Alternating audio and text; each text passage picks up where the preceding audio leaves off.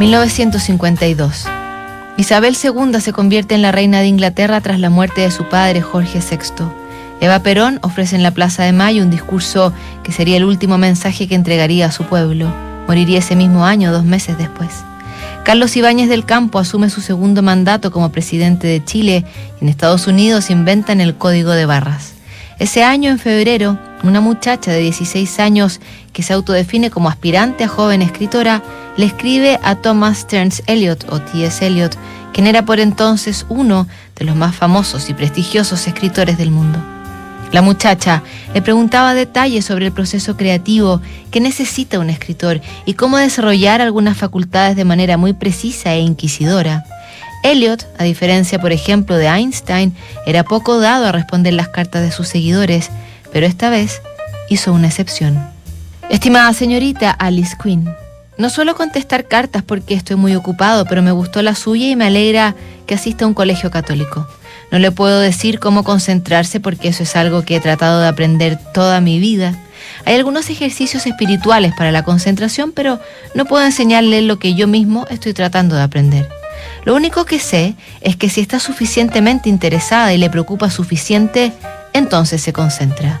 Pero nadie le puede decir cómo empezar a escribir. La única razón para escribir es que uno tiene que escribir. Me hace siete preguntas. No hay un solo evento en la infancia que lo haga a uno ponerse a escribir. Sin duda, es un número de eventos y otras causas que permanecen en el misterio. Mi consejo para quienes están haciendo escritores es, no escribas para nadie más que para ti mismo. No importa a cuántas universidades vaya uno, lo que importa es aprender, en facultades o por usted misma.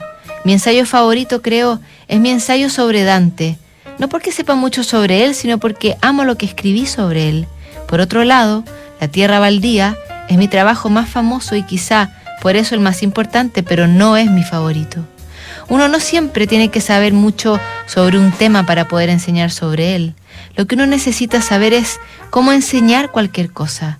Yo fui a un muy buen colegio que ya no existe en San Luis, Missouri, donde me enseñaron latín y griego, francés, matemáticas.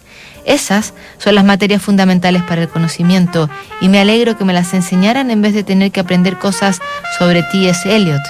En la universidad estudié muchas otras cosas y me especialicé en una. Pero si tú estudias latín, griego, francés y matemáticas, además de lo esencial de la fe cristiana, ese es un buen comienzo.